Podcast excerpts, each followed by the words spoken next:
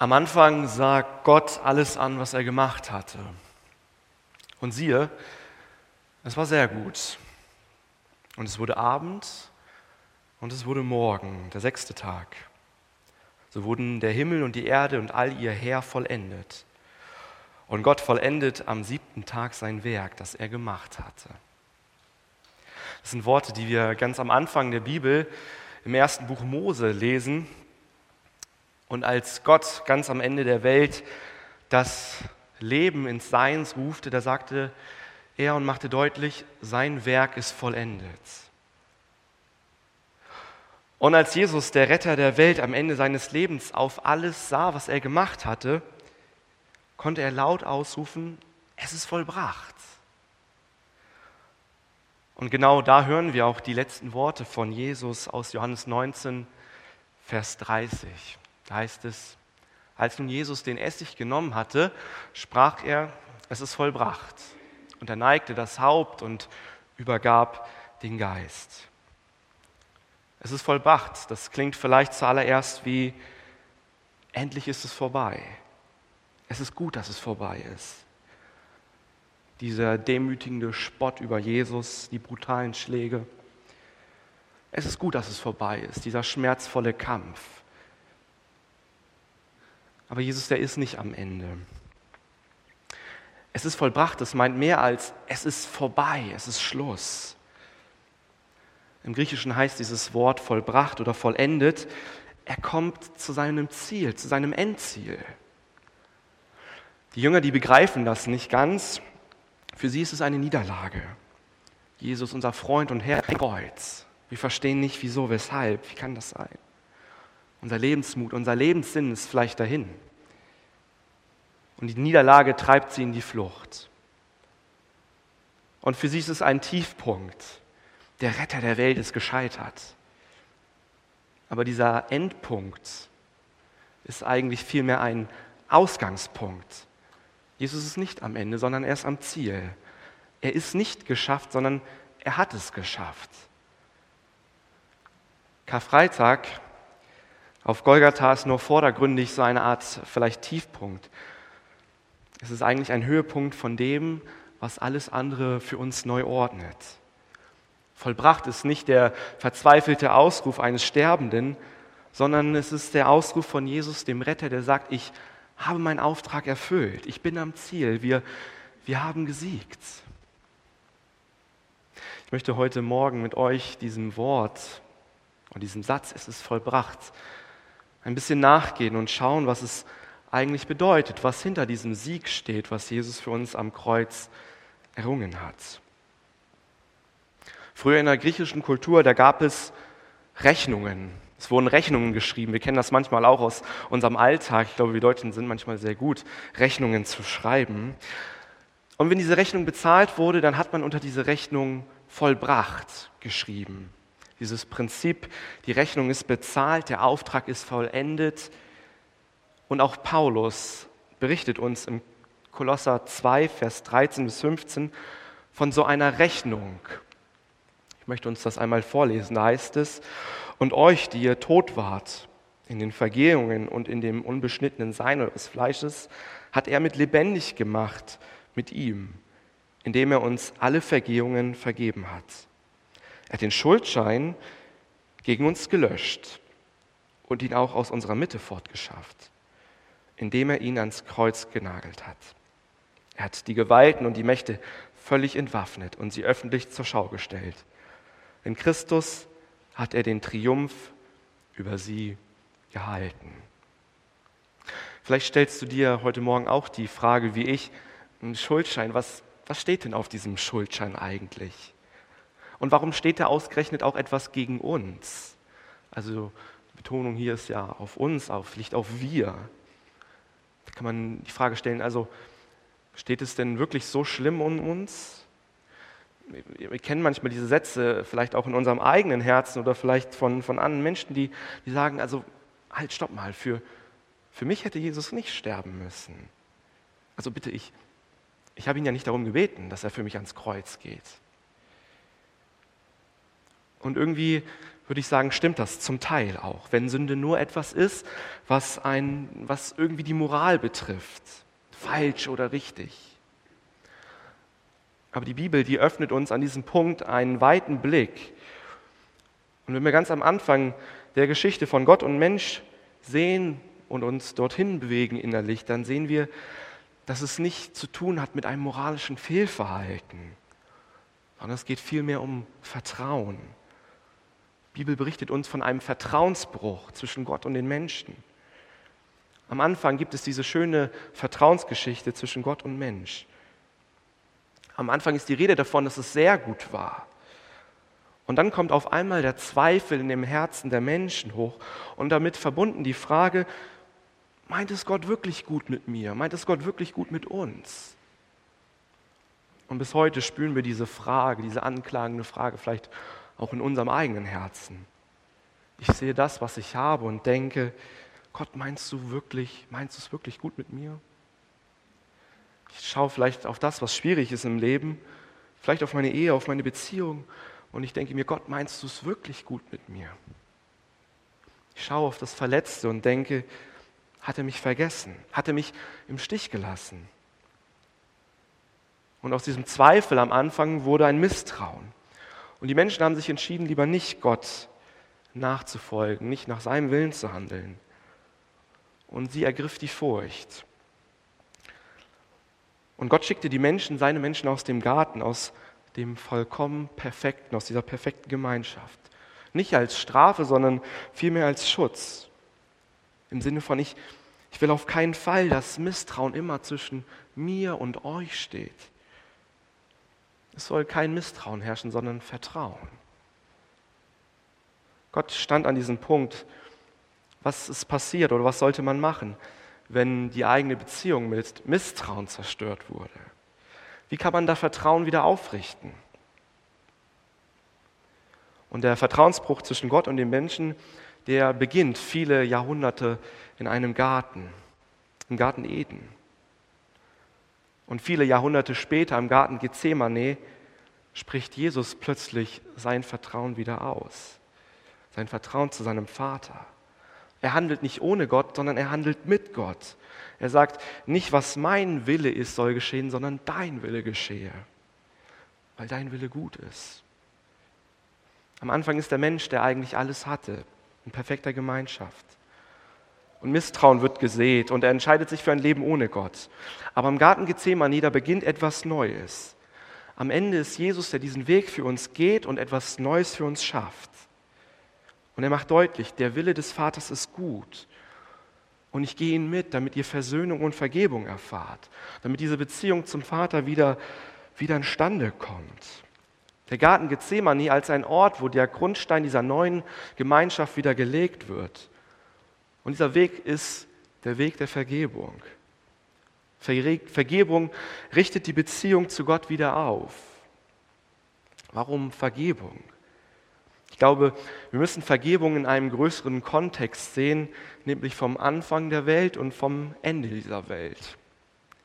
Am Anfang ist Gott in dieser Welt, der sie erschaffen hat, und er ist dieser Welt nahe und er macht deutlich, es ist sehr gut. Diese Nähe, diese Beziehung zu den Menschen gefällt ihm. Und ganz am Ende im Buch der Offenbarung, da lesen wir, siehe, ich werde wieder bei den Menschen wohnen und sie werden mein Volk sein und ich werde bei ihnen sein. Am Anfang ist die Welt Schöpfung und am Ende ist die Welt Vollendung. Und dazwischen ist die Welt Schuld, das Misstrauen. Das Erste, was wir so am Anfang der Bibel lesen, ähm, zu diesem Misstrauen ist vielleicht die Geschichte von Kain und Abel, Kains Brudermord. Neid und Misstrauen, dass Gott es vielleicht besser meint und ihn besser behandelt als mich, ihn mehr liebt. Oder wir denken vielleicht an diesem Punkt auch an den König David. König David, der meinte, noch eine Frau zu haben. Fehlende Selbstbeherrschung, anstatt darauf zu vertrauen, dass, dass Gott doch sein Hirte ist und es gut mit ihm meint. Das kennen wir vielleicht, diese fehlende Selbstbeherrschung.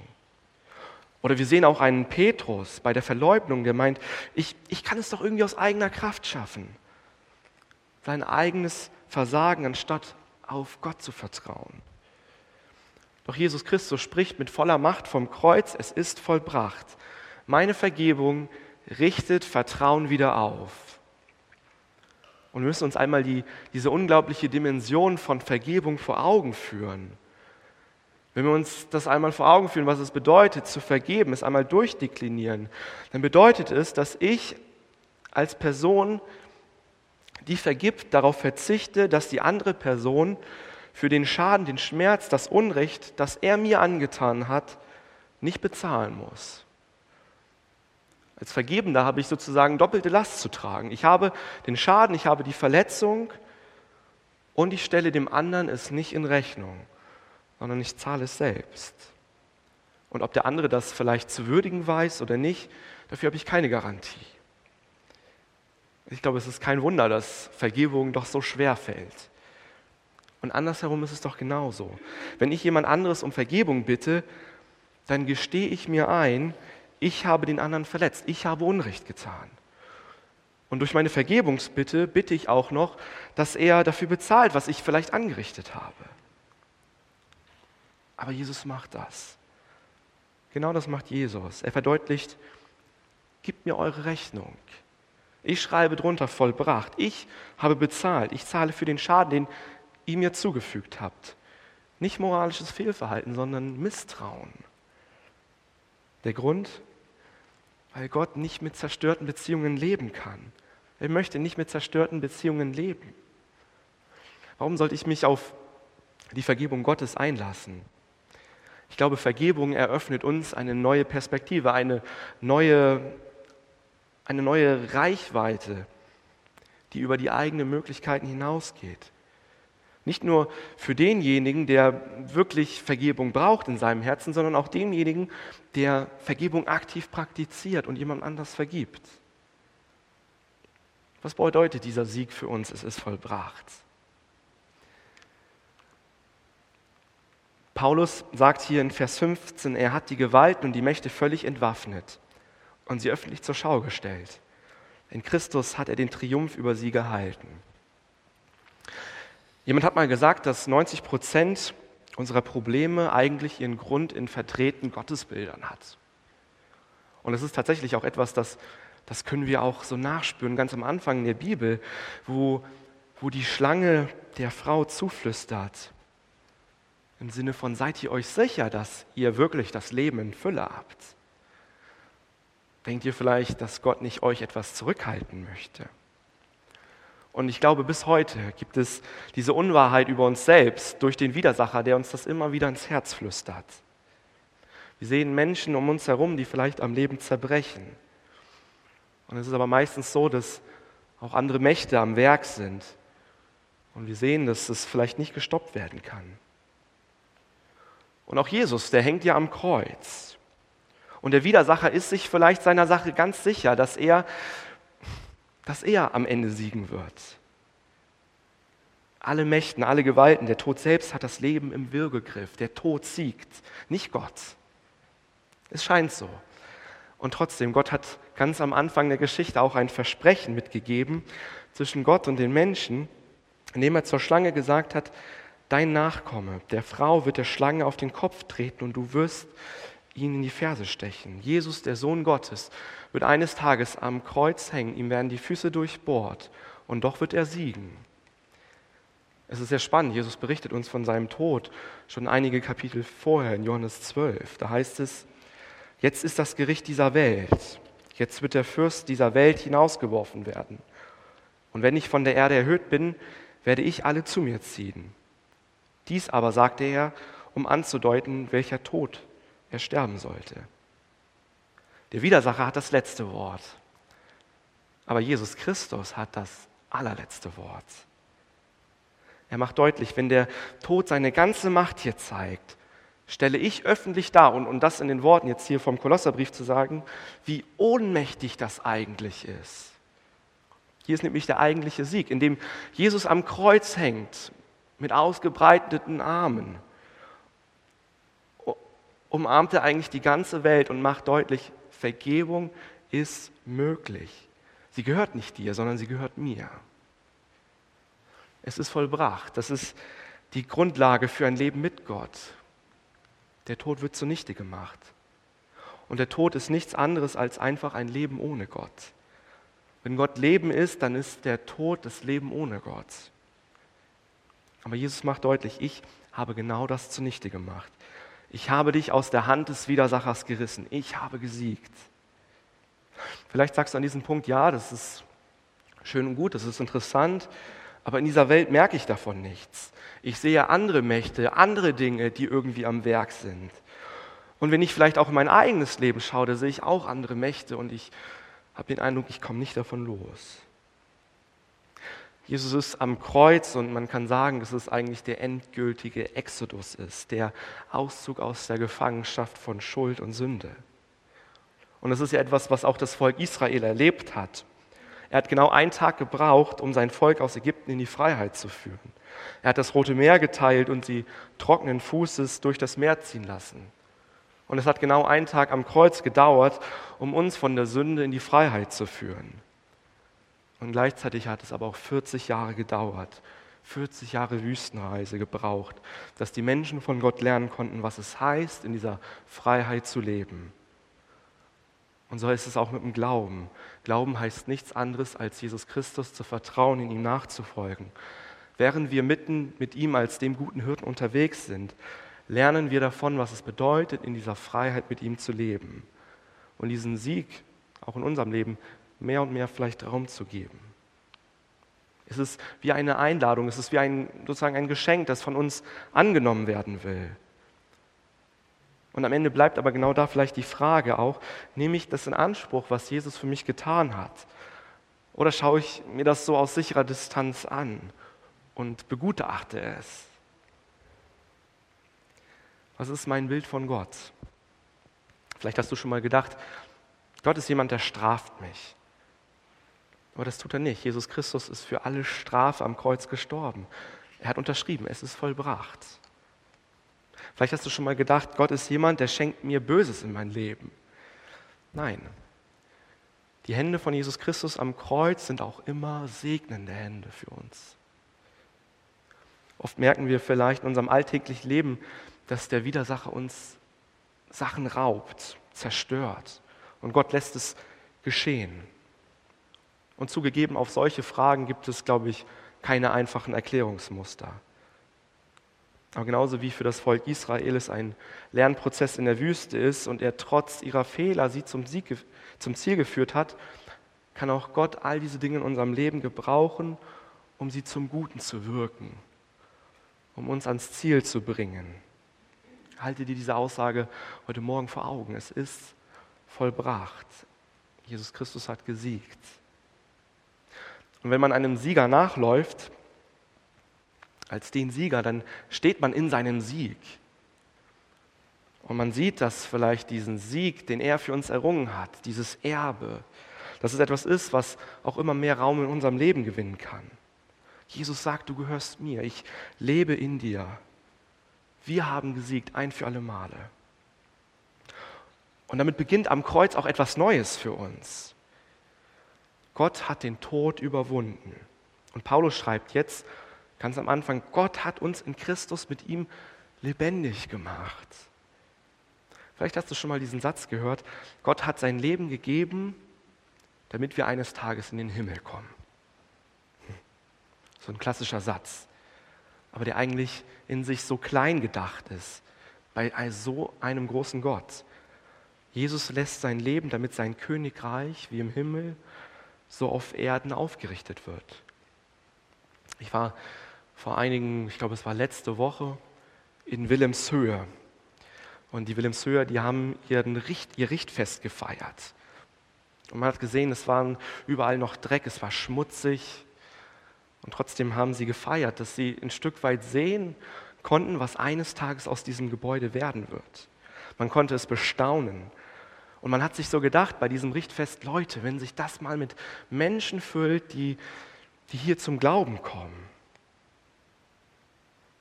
man hat so eine Art Vorgeschmack auf das gekriegt, vielleicht, was eines Tages dort werden und sein kann. Und wenn wir diese Worte hören, es ist vollbracht, dann hören wir den Klang von Gottes ursprünglicher Absicht in der Schöpfung, dass Gott sein Werk vollenden wird.